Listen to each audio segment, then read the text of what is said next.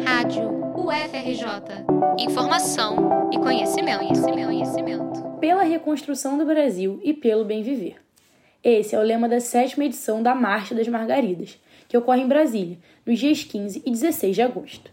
O evento é caracterizado pelo encontro entre mulheres que compõem a agricultura familiar e camponesa do Brasil, grupo diluído em pelo menos 25 diferentes denominações, como mulheres assentadas da reforma agrária, mulheres da agricultura urbana, extrativistas e quilombolas. A marcha, que é realizada a cada quatro anos, faz parte da agenda do movimento sindical camponês e é coordenada pela CONTAG, a Confederação Nacional de Trabalhadores Rurais, Agricultores e Agricultoras Familiares.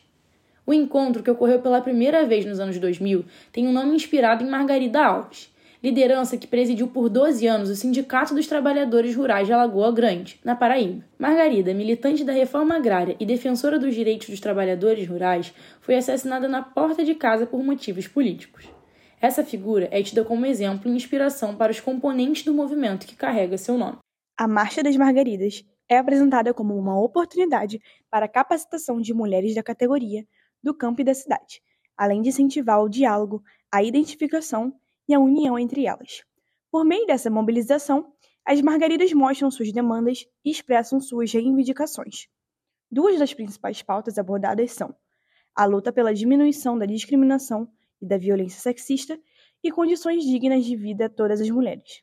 Sara Moreira é uma das militantes da Contagem e contou a nossa reportagem sobre a importância da marcha e a esperança cultivada no atual momento vivido por essas mulheres. Esse é um momento de muita esperança é, esse é um momento em que a gente vai às ruas para reafirmar qual é o modelo de desenvolvimento que a gente acredita, para a gente reafirmar de que é, as políticas precisam ser direcionadas para o bem viver, precisam ser políticas que incluam as mulheres, políticas que pensem na realidade específica das mulheres do campo, das águas e das florestas, e ter um governo com quem a gente possa dialogar. De acordo com o material de divulgação da marcha, Embora a luta das Margaridas já tenha garantido conquistas importantes, como a titulação conjunta das terras destinadas à reforma agrária e a criação do Programa Nacional de Documentação da Trabalhadora Rural, ainda há muito por fazer, principalmente na retomada das políticas públicas voltadas à agricultura familiar e ao desenvolvimento do país.